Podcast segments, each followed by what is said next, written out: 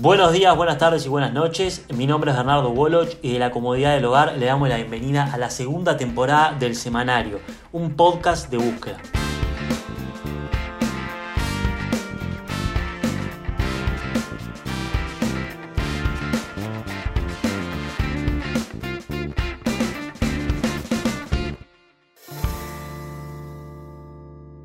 La defensa del ex vicepresidente Raúl Sendic, procesado por abuso de funciones y peculado debido a su gestión como presidente en ANCAP, pidió a la jueza Adriana Chamsarian la citación como testigo de la ministra de Economía Azucena Arbeleche para que explique su intervención en el pago de una deuda entre la petrolera estatal y la venezolana PDVSA. Para hablar sobre estos temas es que estoy con Victoria Fernández, que es periodista y editora de Información Nacional en Búsqueda. ¿Cómo estás, Victoria? Muy bien, Bernardo. ¿Cómo estás tú? Muy bien, gracias por estar ahí del otro lado. Por favor, un placer. Mucho se habló de Sendic, del short de fútbol, de la fiesta ANCAP, de su título académico.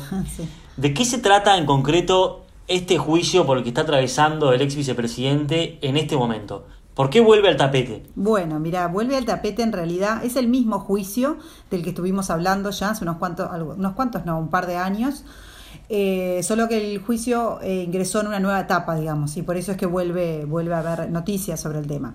Este, en su momento, Bien. a Sendik, este, te acordarás aquella famosa foto de los eh, dirigentes de varios de, de los partidos políticos de oposición en aquel entonces, con las gabardinas, presentando la denuncia este, en el juzgado de crimen organizado, después de una comisión investigadora en el Parlamento que investigó justamente la gestión de ANCAP y presentaron una denuncia este, muy amplia, con muchos puntos, que derivó en el procesamiento, en realidad en el pedido de procesamiento de Sendic y de otros ocho ex jerarcas este, de ANCAP y de. ALUR, pero luego este, la, la jueza, y eso después fue ratificado en diferentes instancias, solo confirmó el procesamiento de Sendic. O sea que luego de esa denuncia este, de los partidos de Partido Colorado, Nacional Independiente, terminó procesado Sendic. Este es el- este mismo juicio que en realidad es ese, ese mismo caso que ahora entra en una nueva etapa. Perfecto. El juicio, como bien decías vos, tuvo varias idas y vueltas, apelaciones, absoluciones. ¿En qué está en este momento? Bueno, lo que pasó fue justamente en, en su momento, que fue en, si no recuerdo mal, sí, en marzo de 2018, el fiscal Luis Pacheco pidió procesar a, a nueve eh, ex jerarcas de, de ANCAP y de ALUR, entre ellos Sendic. Eh, unos meses después, la jueza, la que entonces era jueza del caso, es eh, Beatriz Larriet, decidió confirmar solo el procesamiento de Sendic. Entendió que en los demás casos Claro. no había suficiente evidencia. Eh, eso fue ratificado por un tribunal de apelaciones y luego llegó a la Suprema Corte de Justicia, que, que también confirmó. Confirmaron para ambos lados, o sea, confirmaron en todas las instancias el procesamiento de Sendic y confirmaron la absolución de, de los restantes eh, involucrados. Una vez que se confirma el procesamiento, eh, el procesamiento en realidad es, es- es una etapa que eh, luego de un procesamiento lo que inicia es el, el juicio propiamente dicho. A veces tenemos un poco el... Con el, esto es el- un proceso que se tramitó por el Código Penal del proceso penal viejo. Entonces cambian un poco. Ahora estamos con el Código del Proceso Penal nuevo, que las- Claro. los tiempos este, son diferentes. En su momento, eh, con el Código viejo, este, está un poco la idea de que una vez que hay un, que, está el procesamiento, que se procesó a alguien, como que ya está, ¿no? Como que es culpable. Y los, los medios a veces también somos parte responsables de eso, que nos olvidamos del tema porque, bueno, ya hubo un procesamiento y ya está. Y en realidad no. O sea, el procesamiento es el inicio formal de un proceso y ahora viene toda la etapa del juicio, que es una etapa bastante relevante, que en definitiva es donde se va a dirimir y resolver si efectivamente se encuentra que Sendic es culpable o no, o incluso se lo puede absolver después de esta instancia. O sea que es una instancia relevante y en esta instancia, que es la que empieza ahora, que empezó ahora porque el expediente estuvo frenado, por decirlo de alguna forma, mientras se confirmaba y se apelaba su procesamiento. Una vez que la Suprema Corte, que es la última instancia, confirmó, el expediente entonces vuelve al juzgado para seguir el trámite, que es este, este, esta etapa en que nos encontramos ahora, que es el juicio. Eh, lo decíamos al principio que Azucena Leche iba a, a declarar por un pago de una deuda entre la petrolera estatal, o sea, la ANCAP, y la venezolana PDVSA. ¿Por qué Azucena es citada a declarar como testigo y qué tiene que ver ella con la gestión de ANCAP? Exacto, bueno, está, está, está bien, es interesante. Eh, el pago de una deuda que tenían CAP con PDVSA, lo que se hizo fue en su momento negociar un pago anticipado, ¿no? Bueno, yo te pago ahora todo junto y vos me haces un descuento. Eso fue básicamente lo que se negoció. Ese pago después fue, bueno, tuvo algunas derivaciones, digamos, porque también hubo una, una, una financiera que se llama Exor, que propuso una negociación justamente para negociar esta quita, que luego quedó fuera del, del, del negocio y entonces hizo un juicio, o sea, hay algunas derivaciones más complejas. El punto es que Ahora en esta etapa, el Sendic obviamente planea defenderse y en su defensa pidió la citación de varias personas, más o menos unas 10 personas, eh, para que declaren, bueno, lo que él entiende que eso lo, lo, va a ayudar en su defensa. Entre ellas pidió citar, justamente como vos decías, a la actual ministra de Economía, Susana Arbeleche.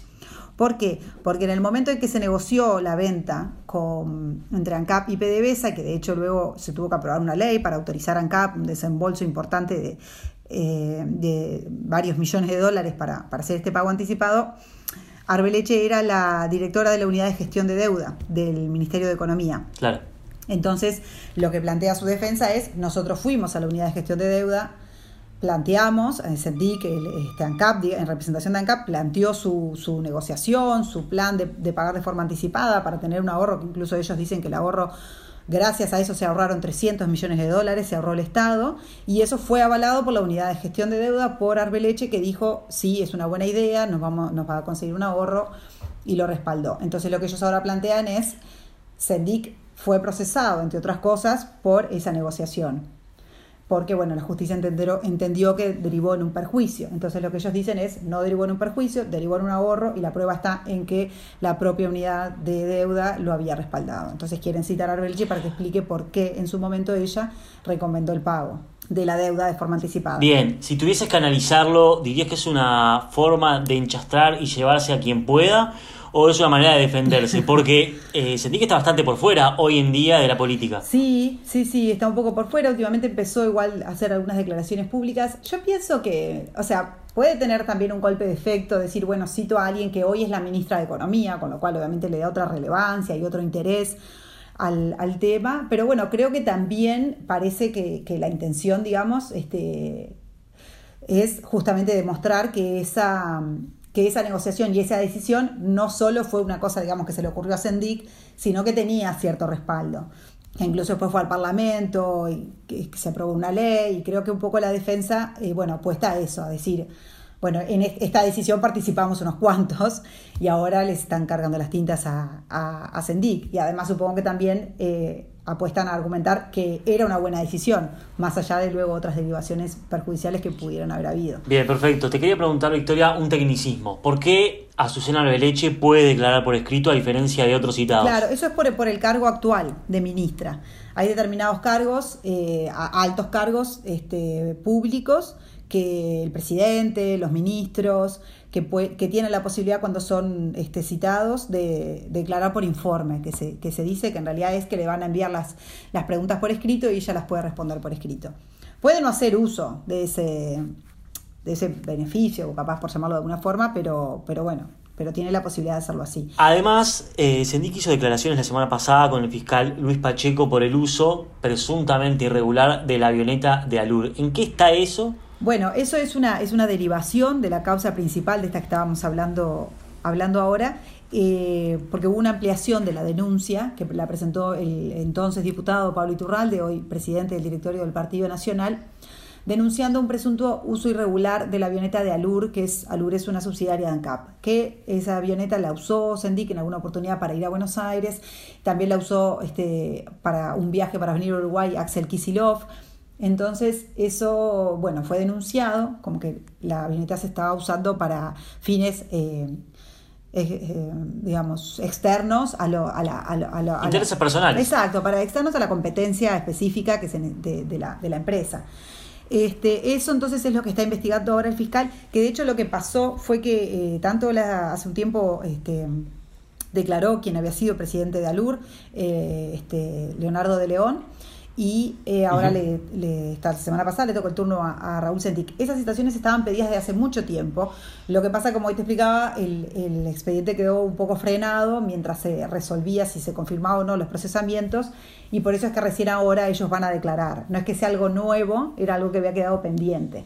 de la investigación anterior y ellos ahora, bueno, fueron a declarar por este tema y es algo que el fiscal tendrá que resolver si pide este, encuentra alguna responsabilidad y decide pedir, pedir algo a la justicia o no, o bueno, simplemente archiva esta parte de la denuncia. Victoria, para aclarar un poco, de todas las causas que mencionamos, ¿por qué fue procesado Sendik? Hablamos del short de baño, que creo que al principio dije de fútbol y me equivoqué, de la fiesta en CAP, del título académico, de los vuelos en la avioneta de Alur. De todas esas causas, ¿por qué terminó siendo procesado? Bueno, él este, efectivamente fue como mencionás, fue procesado por, por, por los gastos que comentaste al principio, del, bueno, del short de baño y algunos otros gastos que, que, la justicia entendió que no estaban justificados y que no tenían que ver con su, con su trabajo en ANCAP. Entonces lo procesó por peculado, eso fue a partir de una investigación que hizo búsqueda. Eh, donde se detalló justamente el tipo de gastos que, que había hecho Sendic con la tarjeta corporativa del ente. Además, fue procesado por abuso de funciones, ahí sí eh, vinculado a la denuncia que los partidos políticos en su momento hicieron sobre la gestión de ANCAP, pero en particular eh, sobre uno de los, de los de los, de los tantos negocios presuntamente irregulares que fueron irregulares que fueron denunciados, que fue este que estuvimos mencionando del pago de la deuda con entre ACAP y PDVSA que es la razón por la cual él ahora pide testigos y pruebas para intentar defenderse de esa acusación en concreto, que fue por la que en definitiva fue procesado. Bien, perfecto. Victoria Fernández, periodista y editora de Información Nacional en búsqueda. Me queda preguntarte cómo pasaste. Muy bien, Bernardo, como siempre. Muchas gracias a vos. Me alegro mucho. Espero que ustedes también hayan pasado bien. No se olviden que todas estas noticias las pueden encontrar en búsqueda y que todas las semanas estaremos publicando dos episodios del semanario. Nos encontramos en un próximo pod.